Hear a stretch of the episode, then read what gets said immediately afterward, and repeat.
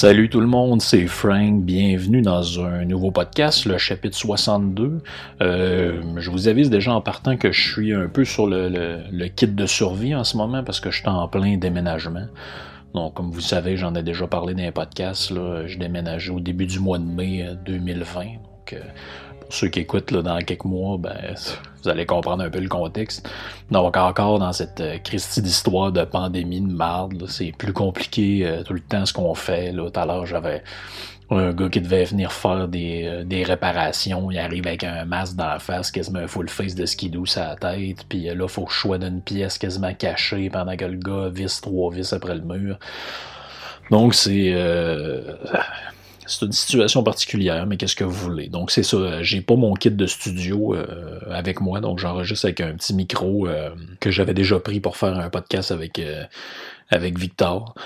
J'espère que le son va être correct. je pense que ça devrait aller quand même, là, somme toute. Donc si jamais il y a des petits pics et des petits puffs dans le son, ben soyez soyez indulgents. Dans pas long, on va revenir à un rythme régulier, puis aussi à une production plus, euh, plus, euh, plus liché un peu, plus, euh, un peu moins feutré. Donc cette semaine, un peu pour faire suite au podcast de la semaine, ben, il y a deux semaines ou le début de la semaine passée, je me souviens plus exactement quand est-ce que je l'ai posté sur l'hystérie collective. Je voulais revenir un peu sur le concept de liberté, d'une société libre, puis parce qu'on voit qu'en ce moment, il, se passe quand même des choses assez spectaculaires au niveau de la au niveau de la de restreindre la liberté, puis de de, de régimes démocratiques on voit qu'en temps de pandémie ont tendance à prendre des dérives euh, autoritaires où on dirait que les dirigeants se pensent un peu tout permis sur ce qu'ils doivent ou ce qu'ils peuvent faire. Puis euh, ben c'est très drôle parce que l'autre fois, justement, j'écoutais la, la conférence de presse hein, qui est devenue presque une une messe, euh, une messe domienne. Donc euh, j'écoutais ça comme un bon sujet, évidemment, comme euh, j'attendais qu'on chante le peuple à genoux, parce que c'est presque là qu'on est rendu.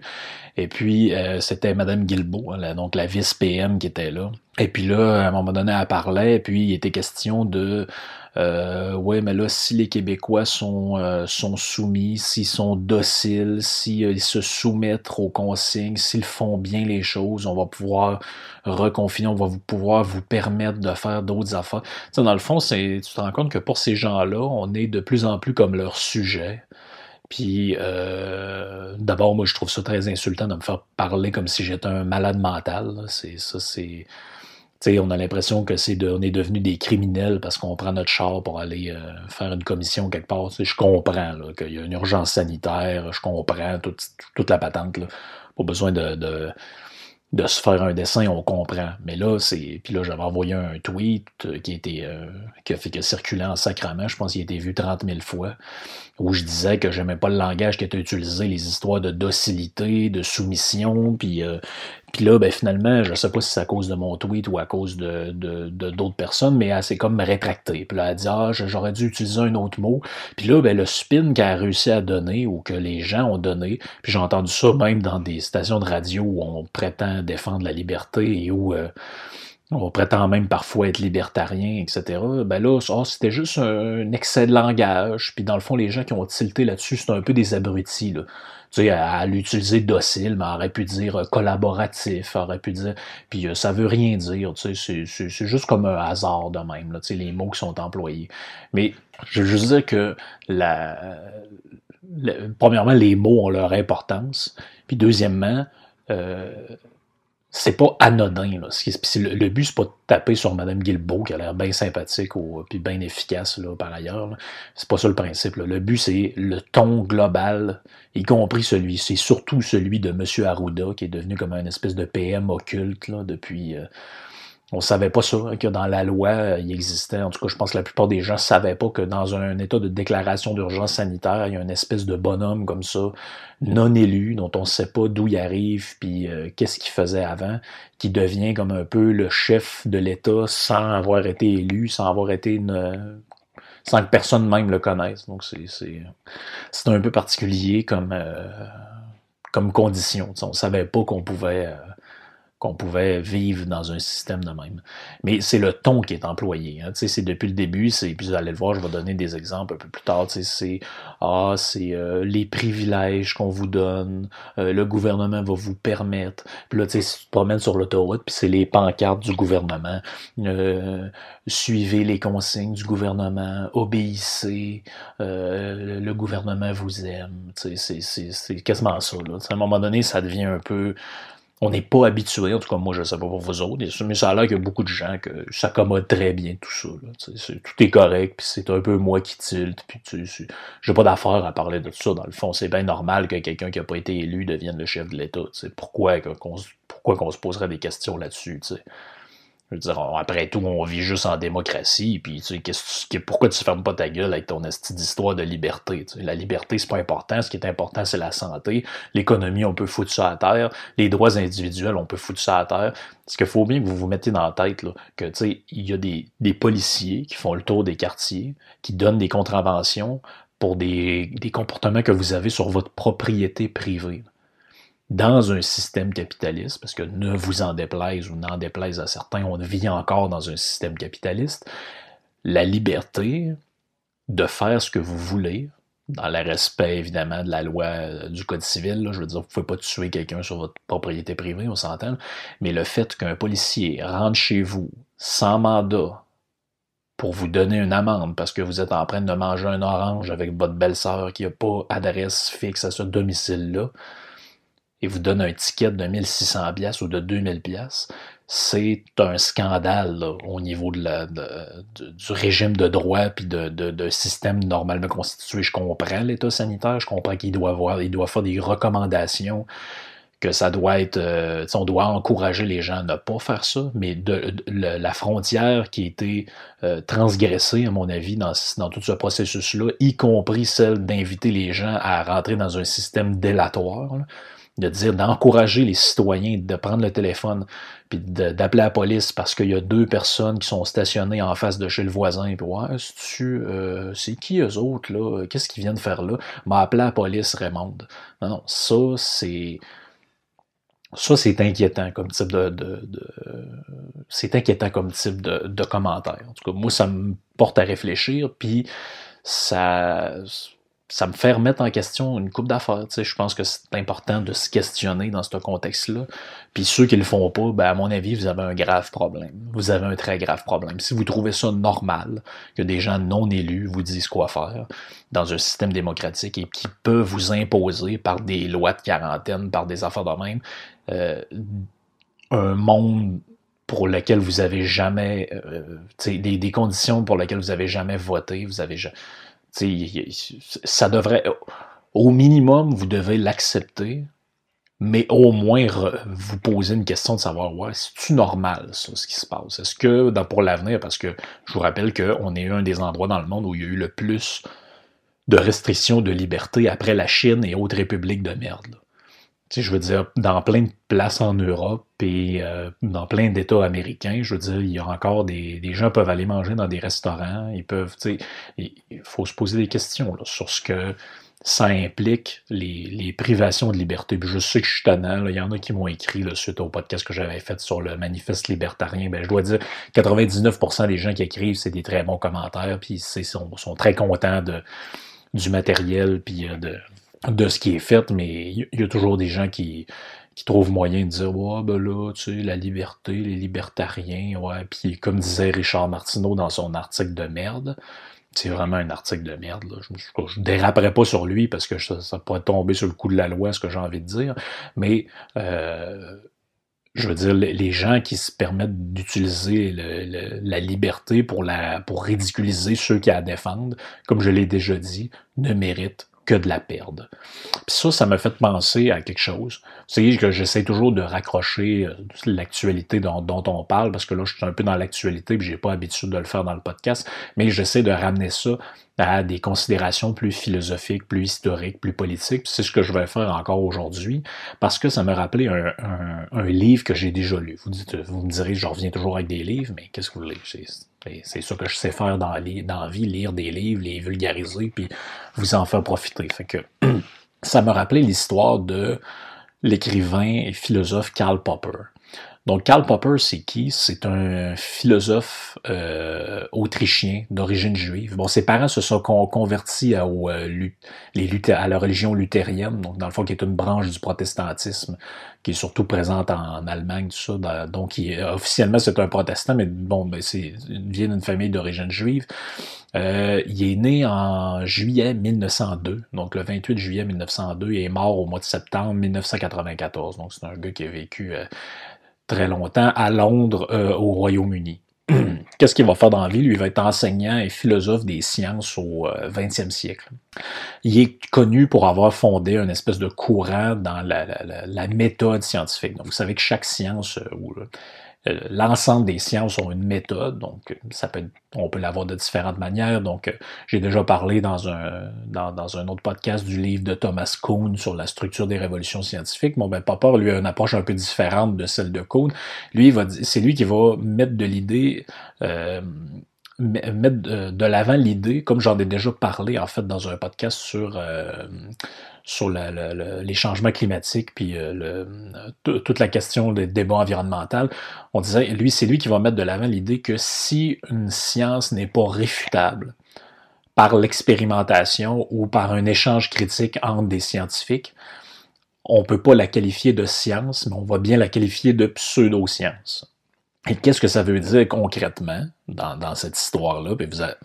Inquiétez-vous pas, le lien avec tout ce dont j'ai parlé s'en vient si on ne peut pas critiquer euh, une science dans le contexte où lui l'explique, ben ça devient une religion, une pseudo-science. Donc on a l'exemple, par exemple, dans, toutes les grandes religions, vous pouvez pas réfuter l'existence de Dieu par des preuves expérimentales. Vous pouvez pas euh, mettre de, vous pouvez pas, genre, vous pouvez pas mettre une horloge, calculer la distance entre deux points avec la vitesse E égale MC2, blablabla. Vous pouvez pas jamais arriver par l'expérimentation des éprouvettes avec la boucane qui sort, jamais vous arriverez à, prouver que Jésus a pas fait de miracle, ou que Dieu existe pas, ou que les anges gardiens n'existent pas. Donc, comme ce n'est pas une, une, une comme c'est pas des corpus et des idées qui sont réfutables par la méthode scientifique, ce ne sont pas des sciences.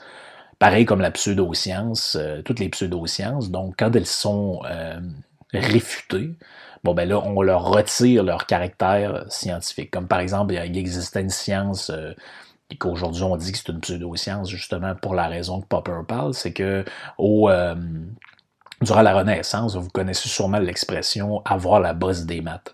Bon, avoir la bosse des maths, ça vient d'une pseudo-science qui s'appelait la phrénologie, qui étudiait le crâne, puis qui, qui, tendait à dire que si vous avez des certaines cavités sur votre crâne, dans le fond, certaines bosses, certaines formes, ben vous avez plus doué pour certaines matières, puis vous avez...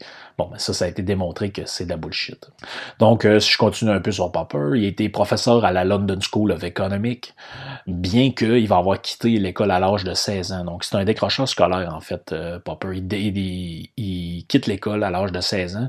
Par contre, il devient euh, élève invité à l'Université de Vienne. Élève invité, c'est quoi si on appellerait ça aujourd'hui euh, auditeur libre? Donc, vous pouvez, par exemple, je sais pas moi, à l'Université Laval, vous pouvez vous inscrire euh, à des cours comme auditeur libre si vous n'avez pas euh, l'intention de faire les examens ou quoi que ce soit. Euh, dans un premier temps, puis qu'est-ce qu'il va étudier? Là-bas? Il va étudier les mathématiques, la physique, l'histoire et la philosophie, la psychologie aussi, parmi les, domaines qu'il va étudier on raconte qu'il était d'abord séduit par les thèses marxistes, donc il va adhérer au Parti social-démocrate d'Autriche, qui est à l'époque on m'a dit qu'il est social-démocrate, mais plutôt communiste ou marxiste. Mais euh, il va, c'est là qu'il va commencer à développer son intuition de l'idée de la pseudo-science. C'est parce qu'il va se rendre compte que le matérialisme historique des marxistes et du communisme est une pseudo-science. Donc, qu'est-ce qu'il dit en faisant ça? Il vient, euh, ben, si vous voulez vous rapporter euh, au, podcast que j'ai fait sur le manifeste communiste, ça va vous aider à, comprendre. Ceux qui l'ont peut-être pas écouté, je vous, je vous renvoie. Puis ceux qui, qui l'ont écouté, ben, dans le fond, ce que ça veut dire, c'est que euh, selon la méthode marxiste, dans le fond, c'est le c'est le, le, il y a un sens à l'histoire. Donc, dans le fond, les événements qui se produisent dans l'histoire ont un certain sens. Et ce sens-là, c'est l'avènement du communisme. Donc, un bout, un moment donné dans l'histoire, il va arriver le communisme. Donc, là, ben, il y a des phases intermédiaires. La Révolution française, c'en est une. Donc, le déploiement d'une certaine logique dans l'histoire. Puis lui, il va dire, Popper va dire, mais ça, c'était comme irréfutable. Parce que c'est lui, c'est quand tu vois un sens aux événements qui arrivent, comment veux-tu faire des expériences pour démontrer que ce sens-là n'existe pas? Il y a pas c'est impossible de démontrer que c'est pas vrai, dans le fond. À moins de proposer un sens alternatif qui, lui non plus, n'est pas, euh, je veux dire, n'est pas susceptible d'être justifié scientifiquement. Donc, lui, il va dire que le matérialisme historique de Marx, sa méthode marxiste, c'est une pseudo-science. Ce qui, à l'époque, fait un scandale total parce que les, marxistes, comme je l'ai expliqué dans le podcast sur euh, le manifeste euh, communiste, les marxistes prétendaient faire du socialisme scientifique. Donc, c'est toute une histoire. Euh, donc, Popper lâche à ce moment-là, il devient partisan du libéralisme économique. Euh, en 1928, malgré qu'il ait été étudiant libre, il va, obtenir un doctorat en psychologie, donc il est diplômé de l'université malgré qu'il était en études libres. Donc c'est dire que le gars il avait quand même un, certain succès. Il va devenir professeur de mathématiques dans l'équivalent d'une polyvalente à Vienne. Euh, il va se faire connaître dans un premier temps par des travaux, il va critiquer la psychologie euh, et, euh, bon ben bref, je rentrerai pas dans ces détails-là, ça va être un peu compliqué de vous expliquer ce que ça veut dire, mais bref, il va côtoyer en philosophie ce qu'on appelle le cercle de Vienne, donc c'est les néo-positivistes, je mentionne les noms juste au passage que vous comprenez ce que c'est, donc c'est des auteurs comme Frege et Carnap, donc dans le fond c'est des, des gens qui sont très proches dans leur approche philosophique de la méthode scientifique telle que vous pouvez l'avoir dans la, physique. Donc, c'est des gens qui voulaient essayer de faire euh, de la philosophie des sciences, mais dans une approche très, euh, très scientifique, très concrète. Donc, un jour, peut-être, je parlerai de ça, mais c'est pas, euh, pas le moment maintenant. Euh, dans les années 30, il va donner des conférences euh, au Royaume-Uni. Il va devenir membre de la British Academy. Euh, il va côtoyer, côtoyer des économistes connus comme Frédéric Hayek. D'ailleurs, c'est lui qui va faire des pressions pour qu'il rentre au London School of Economics. um, Donc, il, côtoie énormément les grands intellectuels de l'époque et il va publier son livre le plus connu qui explique un peu ce dont je vous ai parlé, le, critère de démarcation entre la science et la pseudo-science, qui s'appelle La logique de la découverte scientifique. Peut-être un jour, je ferai un podcast sur ce livre-là qui est très intéressant. Mais Popper a écrit un autre livre aussi. Et puis c'est là qu'on fait le lien avec ce dont j'ai parlé euh, plus haut. Il a écrit un autre livre qui porte presque le nom du, euh, du, podcast, mais je trouvais que le nom que je donnais était, était peut-être plus adapté à... Donc dans le fond, c'est un hommage un peu à son livre. Puis c'est drôle parce que quand j'étais à l'université, j'ai suivi un cours qui s'appelait euh, Recherche et rédaction qui euh, montrait, dans le fond, euh, comment se servir de des sources, comment rédiger un travail, etc. Puis le prof qui donnait ça disait, ouais, Karl Popper, c'est un philosophe assez connu, mais il écrit un livre qui est pas très bon, qui s'appelle La société ouverte et ses ennemis. Tout le monde s'entend pour dire que c'est pas un super bon livre. En fait, ça a attiré mon attention à cette époque-là. Puis je suis allé le lire, le livre. C'est un, c'est pas un, c'est pas un mauvais livre, c'est un très bon livre. Bon, il est critiquable sur l'interprétation qu'il fait de certains auteurs, ça, je, pas de problème. C'est d'ailleurs avoué, puis a même avoué lui-même je pense dans la préface du livre quand il a été réédité, que peut-être que l'interprétation était peut-être un peu sommaire sur certains auteurs, mais c'est un livre qui est très important parce que ça parle de politique et de liberté. Et euh, c'est un livre qui est écrit en deux volumes. Euh, il a écrit ça au début de la Deuxième Guerre mondiale. Euh, il était à ce moment-là en Nouvelle-Zélande. Dans une espèce d'académie là-bas pendant la, Deuxième Guerre mondiale. Et puis là, ben, il s'est intéressé à toutes sortes de, de sujets. C'est pour vous dire comment le livre a été mal reçu dans le monde politique. Il a été autorisé d'être publié en Russie uniquement en 1992, c'est-à-dire après l'effondrement euh, du régime communiste.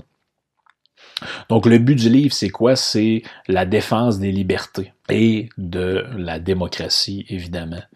Il va dire... Euh, il va dire dans la préface du livre, il dit Je n'ignore rien des difficultés et des dangers inhérents à la démocratie, mais j'en pense pas moins qu'elle est notre seul espoir, et bien des exemples montrent que cet espoir n'est pas vain. Donc, euh, le, lui, il voit arriver le totalitarisme autant communiste que naziste, que, le nazisme d'ailleurs ou le fascisme italien ou euh, ce qui s'est passé en Espagne. Puis il dit ben faut vraiment défendre le système démocratique, le, monde libre, parce qu'il y a des gens que ça les les dérange pas de perdre leur liberté, puis ils voient des régimes autoritaires s'installer dans leur pays, puis Bon, ça les dérange pas plus que ça. Vous voyez le lien que je fais puis, on s'entend, je suis pas en train de dire qu'il est en train de s'installer une dictature chez nous, mais je dis que la réaction que les gens ont face à l'instauration de mesures totalitaires ou de mesures très contraignantes au nom du bien commun, blablabla. Pensez pas que quand ça a été instauré dans les pays euh, où on a commencé à mettre des systèmes totalitaires, ça a été fait au nom du mal puis euh, de Satan. Ça a été fait au nom du bien commun. On disait aux gens, ben écoutez, c'est pour vous protéger contre les Américains, c'est pour vous protéger contre les nazis, puis là, c'est pour ça qu'il faut devenir une dictature communiste, blablabla. Bon, ça c'est toujours fait au nom de, de, la veuve et de l'orphelin, comme on dit. Donc, c'est toujours fait au nom de votre bien, mais finalement, c'est toujours vous autres qui l'avez dans le cul au final. Donc, le, le, premier tome euh, du, euh, du, livre, ça, là, on est plus dans un aspect très philosophique qui va parler de, euh, dans la pensée grecque, comment Platon justifiait par l'idée qu'il fallait qu'il y ait une espèce de philosophe roi ou de roi philosophe au au, euh, comment je pourrais dire ça, aux commandes de la cité, parce qu'il disait que la démocratie, ça amenait à la tyrannie, etc. Donc, a une interprétation de Platon qui, qui a rapport avec le livre La République, dont je vous ai déjà parlé, qui, qui, qui, a pu être contesté. Mais le deuxième tome, c'est le plus intéressant, c'est celui où il parle de Marx et de, et de Hegel, et c'est là qu'il va critiquer finalement, la, comme pseudo-science notamment, l'histoire de la lutte des classes, euh, puis de, de, de, l'idée, il dit, dans le fond, les, les, les euh, Hegel et Marx, donc Hegel c'est le maître à penser de Marx, comme j'ai déjà parlé dans le dans le podcast sur ce sujet-là, il dit ben, le, fait de considérer que l'histoire obéit à des lois, donc dans le fond, euh, chez Hegel, c'est le développement de l'esprit dans le temps, et chez euh, Marx, c'est la lutte des classes, c'est dans le fond, le sens de l'histoire, c'est la lutte des classes. Ben là, lui, il va dire, ben, euh, cette idée-là, ça impose une forme de fatalisme. Donc, ça impose le fait que, dans le fond, peu importe ce que vous faites, il y a l'histoire obéit à des règles, un peu comme les phénomènes physiques. Puis, euh, dans le fond, il va se passer ce qui va se passer, peu importe ce que vous avez à, faire. Donc, une interprétation de ça, c'est de dire que, par exemple, les marxistes, pendant très longtemps, ont dit que euh, les luttes, par exemple, des, des femmes pour obtenir le droit de vote, etc., ça, tout ça, ça avait servi à rien parce qu'en fait, c'est la logique de l'histoire qui a fait un jour que, vu que les femmes avaient besoin d'aller travailler dans des usines pendant la guerre, fallait aussi leur donner, euh, dans le fond, le, moyen de s'exprimer pour, bref, euh, arranger une certaine forme de paix sociale. Donc, c'est le développement des forces euh, dans l'histoire qui a fait en sorte qu'elles ont eu le droit de vote d'une manière ou d'une autre. Donc, le mouvement des suffragettes, blablabla, ça n'a jamais rien donné. Bref, c'est une interprétation que, qui, qui a été donnée par certains auteurs marxistes mais vous voyez que c'est comme, comme une forme de fatalisme qui est un peu décourageant dans, dans, dans, ces pensées-là. Donc le livre est assez mal reçu de la part de, certains gens. Dans, dans, le fond, il y a un auteur qui s'appelle Kaufman qui va dire que euh, Popper ignore ce qu'il veut, puis euh, il y a une lecture de Hegel, il dit, ça c'est assez méprisant, il dit euh, il s'est basé pour comprendre Hegel sur une petite anthologie pour étudiants qui avait même pas un seul texte complet. Eric Vogelin, lui, va dire le livre de Popper c'est un scandale une camelote idéologique, euh, ignorant de la littérature, des problèmes et des sujets traités. Mais d'autres vont dire que ce livre-là est génial, dont le philosophe anglais Bertrand Russell, qui est un des plus grands penseurs du, du 20e siècle, qui va dire que le livre, ce livre est d'une importance fondamentale. Il va dire c'est une critique subtile des idées historicistes qui menacent l'amour de la liberté et l'existence d'une société ouverte. Donc c'est très important euh, de, de, de, mettre ça en perspective. Puis c'est aussi euh, c'est aussi un livre, euh, je veux dire, qui mérite d'être lu. Peut-être pas le, peut-être pas dans son entièreté parce que c'est très compliqué pour ceux qui sont pas habitués de lire ce genre de livre-là. Mais c'est un, c'est un livre qui a eu son importance. Puis c'est pour ça que ça me faisait je trouvais ça important d'en parler dans le cadre de ce qui se passe en ce moment. Donc, grosso modo, juste pour vous résumer un peu, c'est quoi le, contenu de ce livre-là, à part l'aspect d'interprétation des auteurs, c'est que Popper va donner une théorie de la démocratie là-dedans. Mais il va dire, dans le fond, cassez-vous pas la tête, là, mettez ça au plus simple possible. Il existe deux formes de régimes politiques différents. Donc, euh, on se fout de savoir la démocratie parlementaire représentative, après ça, une, euh, un régime populaire comme en Corée, c'est-tu la même chose qu'un le fascisme italien? Non. Il, dit, grosso modo, il y a deux formes de régime, la démocratie et la tyrannie. Mettons ça au plus simple. Puis il dit la question de savoir c'est qui qui doit gouverner est pas tellement importante dans un régime démocratique. Il va dire en fait ce qui est important de savoir c'est est-ce qu'il y a des formes de gouvernement ou des formes de d'État qu'on devrait rejeter euh, pour des raisons morales. Dans le fond, il va dire est-ce que euh, est-ce que euh, on devrait choisir un régime plutôt qu'un autre? Ben, il dit bien évidemment le régime démocratique devrait être choisi par rapport au régime tyrannique. Puis pourquoi?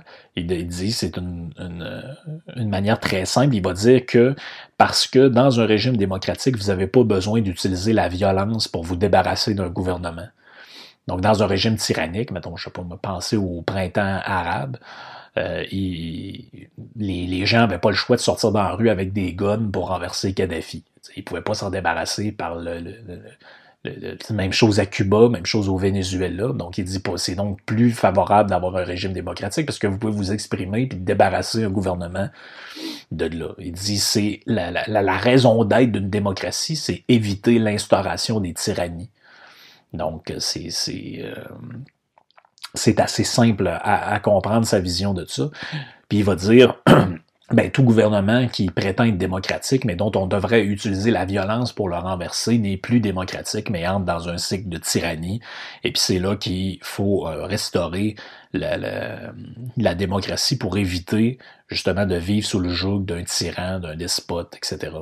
Donc ça, ça, fait ça, fait réfléchir parce que on apprend aujourd'hui que avec les, les, les, pandémies, avec les euh, les problèmes sanitaires et toutes ces affaires-là, on apprend que finalement, euh, dans le cas d'urgence sanitaire, c'est comme si la démocratie était prise, était mis en, on ne fait pas juste mettre les sociétés en pause, on met aussi la démocratie en pause.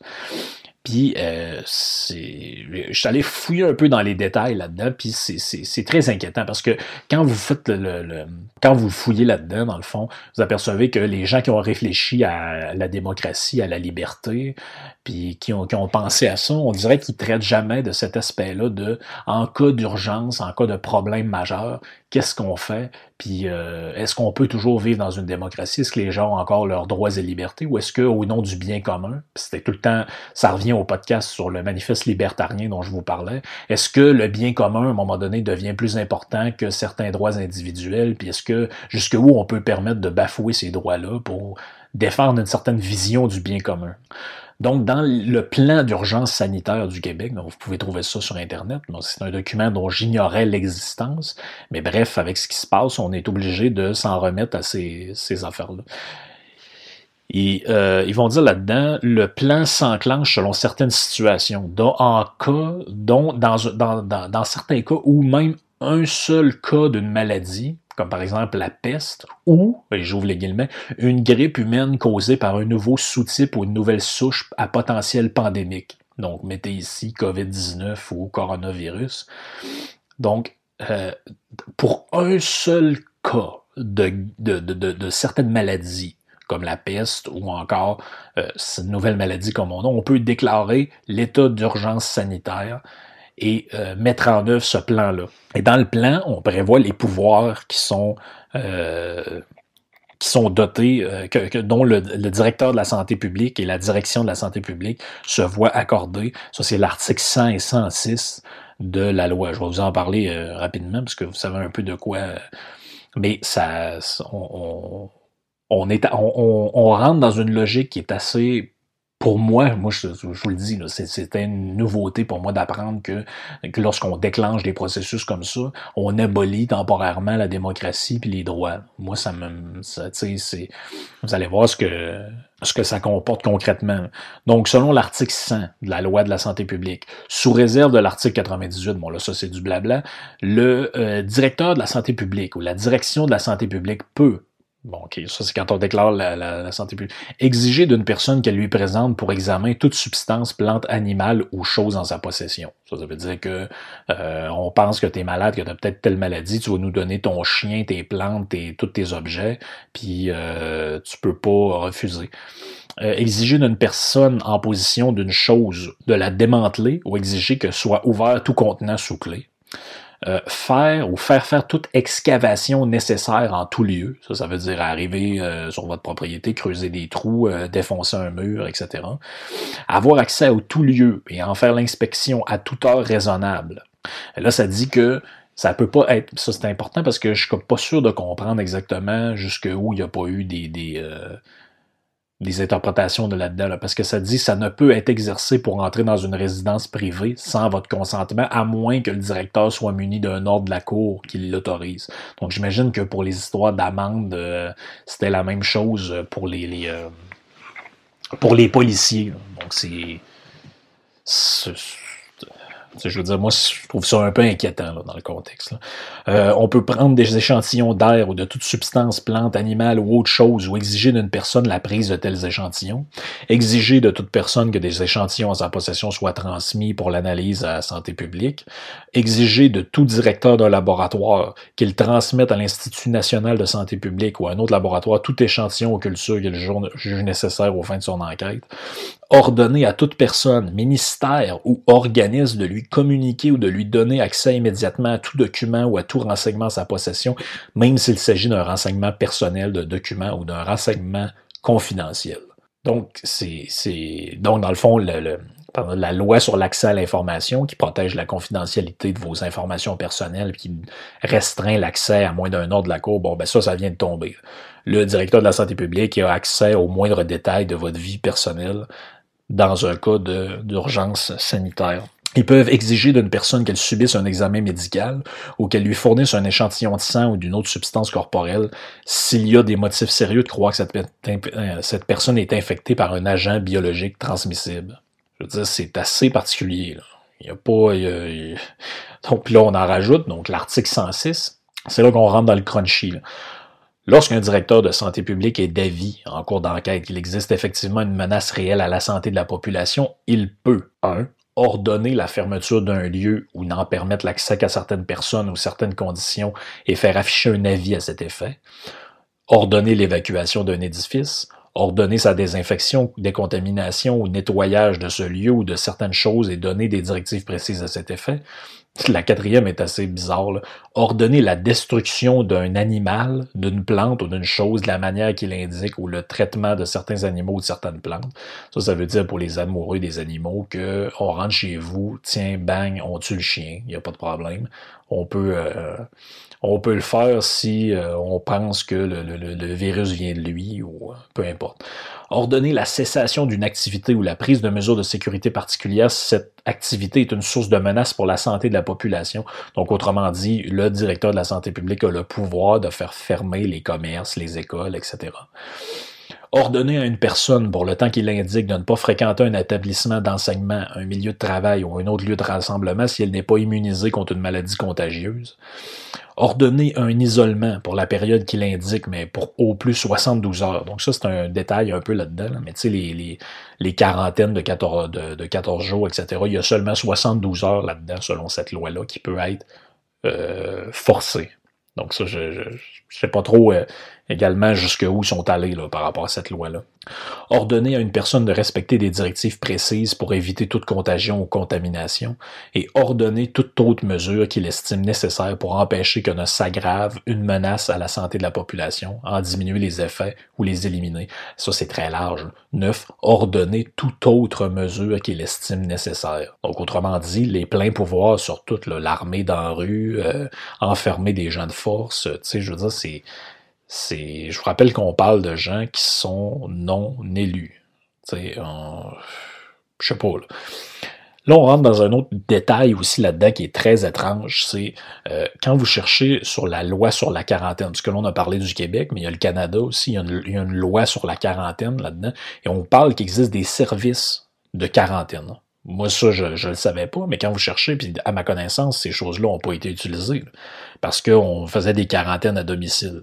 Mais on explique là-dedans que il y a des stations de quarantaine à Calgary, Halifax, Montréal, Ottawa, Toronto et Vancouver, avec des agents autorisés de quarantaine qui peuvent mettre les gens, euh, dans le fond, dans ces centres-là selon cette loi-là. Si on exige qu'un voyageur qui se conforme à ces mesures-là peut euh, va, va, va, aller là-dedans, euh, on peut l'obliger à avoir un, un, examen médical, etc., etc. Donc, il y a plein de, de détails là-dedans. Et selon l'article 123 de la loi sur la santé publique, en, en partenariat avec ces, ces lieux de quarantaine-là, Voici ce qu'on explique. En cours d'état d'urgence sanitaire, malgré toute disposition contraire, le gouvernement ou le ministre, s'il a été habilité, peut, sans délai et sans formalité, pour protéger la santé de la population, ordonner la vaccination obligatoire de toute la population et d'une certaine partie ou d'une certaine partie de celle-ci contre la variole ou contre une autre maladie contagieuse menaçant gravement la santé de la population ordonner la fermeture d'établissements d'enseignement, de tout autre lieu de rassemblement, ordonner à toute personne, ministère ou organisme de lui communiquer des informations, donc même si sont confidentielles, interdire l'accès à tout ou en partie, euh, ou en à tout ou partie de territoire concerné ou n'en permettre l'accès qu'à certaines conditions et qu'à certaines conditions ou ordonner lorsqu'il n'y a pas d'autres moyens de protection pour le temps nécessaire, l'évacuation des personnes de tout ou de partie de territoire ou leur confinement, et veiller si les personnes touchées n'ont pas d'autres ressources à leur hébergement, leur ravitaillement et leur habillement, ainsi qu'à leur sécurité. Autrement dit, si, mettons, dans votre région, il y avait une éclosion d'un virus ou de. peu importe ce que c'est, peu importe le contexte, on peut vous, déporter de là, euh, que ça vous plaise euh, ou non, puis vous envoyer ailleurs euh, pour votre bien. On peut ordonner la construction de tout ouvrage ou la mise en place d'installations à des fins sanitaires ou de dispensation de services de santé, de services sociaux, donc construire euh, des hôpitaux de fortune, etc. On peut requérir l'aide de tout ministère ou organisme en mesure d'assister les effectifs déployés. On peut faire des dépenses et conclure des contrats sans appel d'offres lorsqu'on les juge nécessaires. Et on peut ordonner, ça, moi, c'est ces points-là à la fin qui me font peur, ordonner toute autre mesure nécessaire pour protéger la santé de la population. Autrement dit, on peut faire n'importe quoi. C'est vraiment ça, on peut faire n'importe quoi. Et sur le plan fédéral, au plan de la loi, voici ce qui peut arriver si vous ne respectez pas la loi sur la mise en quarantaine. Donc là, c'est des formalités, là, je vous passe les détails, mais ça dit quiconque contrevient au paragraphe 15-2, machin, euh, virgule, poil, machin, commet une infraction et en cours sur la déclaration de culpabilité par une mise en accusation, une amende maximale de 500 000 et un emprisonnement maximal de 3 ans ou l'une de ces peines, par procédure sommaire, une amende maximale de 200 000 et un emprisonnement maximal de 6 mois. Euh, je sais pas pour vous autres, mais moi, je comprends que c'est une urgence sanitaire, qu'on, se comprenne bien. Je comprends la gravité, je comprends qu'il y a une maladie, je comprends qu'il y a des gens qui meurent, je comprends tout ça. Mais est-ce que l'abolition pratiquement totale de la démocratie, puis de, l'état de droit, puis de votre propriété privée, de votre confidentialité, puis du fait que vous pouvez jouir librement de vos biens et de votre liberté de circulation, etc. Est-ce que ça, c'est euh, parce que là, en ce moment, moi, j'entends des gens parler. C'est des gens qui capotaient parce que les États-Unis voulaient empêcher des gens de rentrer illégalement au pays, c'est-à-dire de passer ailleurs que par les douanes, puis de rentrer comme bon leur semble, pas de passeport, pas de rien. Ça, ça les faisait bien capoter. Mais ici, dans notre propre pays, où vous avez des droits, vous êtes citoyen, vous payez des impôts, vous avez une vie, vous avez un numéro d'assurance sociale, un passeport, on peut vous empêcher de quitter votre propre domicile. Tirez-en les conclusions que vous voulez. Euh, on a quelques citations à notre bon directeur de la santé publique qui, qui, vont un peu dans le sens de ce que je dis. Moi, ça me fait un peu capoter. Il dit, euh, il déclare euh, au début de la crise, il dit on brime un peu les droits individuels, mais c'est pour le bien et c'est pour le bien des personnes. Les actions de santé publique sont faites dans le but de vous protéger, de maintenir ou d'améliorer l'état de santé et de bien-être de la population générale. On est rendu à un stade où je vous dirais, la liberté des personnes, peut-être, c'est la loi de la santé publique qui le permet, compte tenu de la menace, moins, peut-être moins importante que le bien collectif. Parce que sinon, c'est tout le monde qui va le payer. Mais là, écoutez bien le reste. On a le pouvoir d'ordonner toute autre mesure qu'il estime. Euh, euh, euh, on a le pouvoir d'ordonner toute autre mesure qu'on estime nécessaire. On peut même obliger une personne à être traitée. Et si elle ne veut pas être traitée, on l'enferme complètement. Ça existe dans des cas de tuberculose. On a ces pouvoirs-là. On doit les utiliser de façon intelligente. On peut même déclarer une vaccination obligatoire d'urgence en cas d'état d'urgence sanitaire.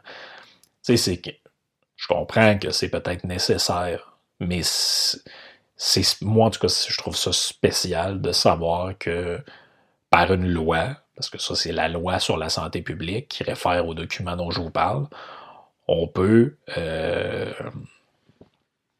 on peut euh, faire pratiquement n'importe quoi Par contre, il y a un élément qui me semble avoir été un peu oublié dans cette histoire-là.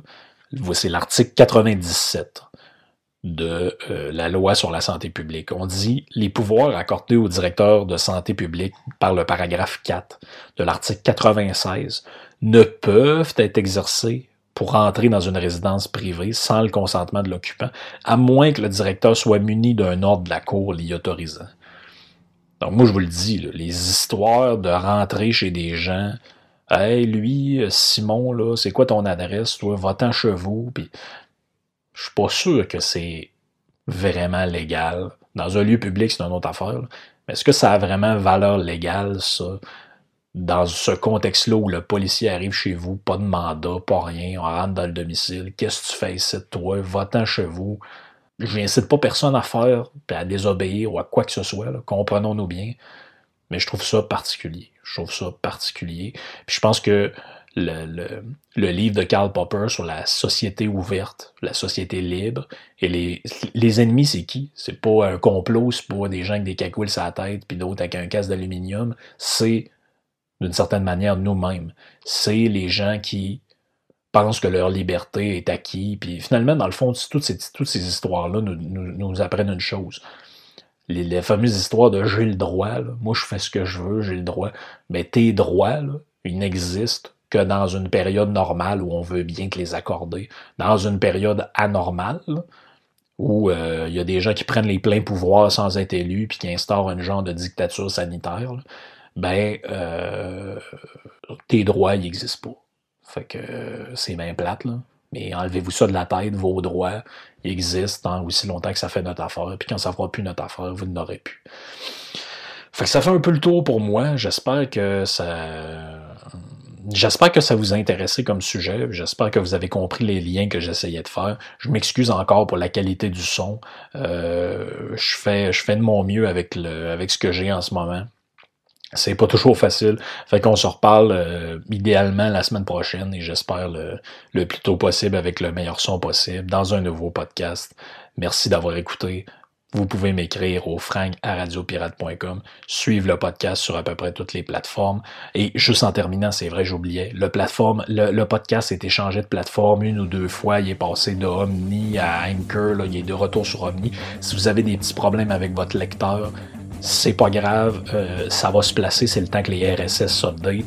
Donc, vous pouvez écouter sur Spotify. Normalement, c'est la plateforme la plus stable où, euh, quand les podcasts sont rentrés une fois, peu importe ce que tu fais, ils restent là, puis ça bouge pas. Donc, vous pouvez aller là-dessus, sinon directement sur le site de radiopirate.com, dans la section podcast. Vous allez là-dessus, vous allez avoir euh, les, les derniers podcasts. En attendant, merci d'être patient, puis merci d'être là. On s'en reparle. Ciao.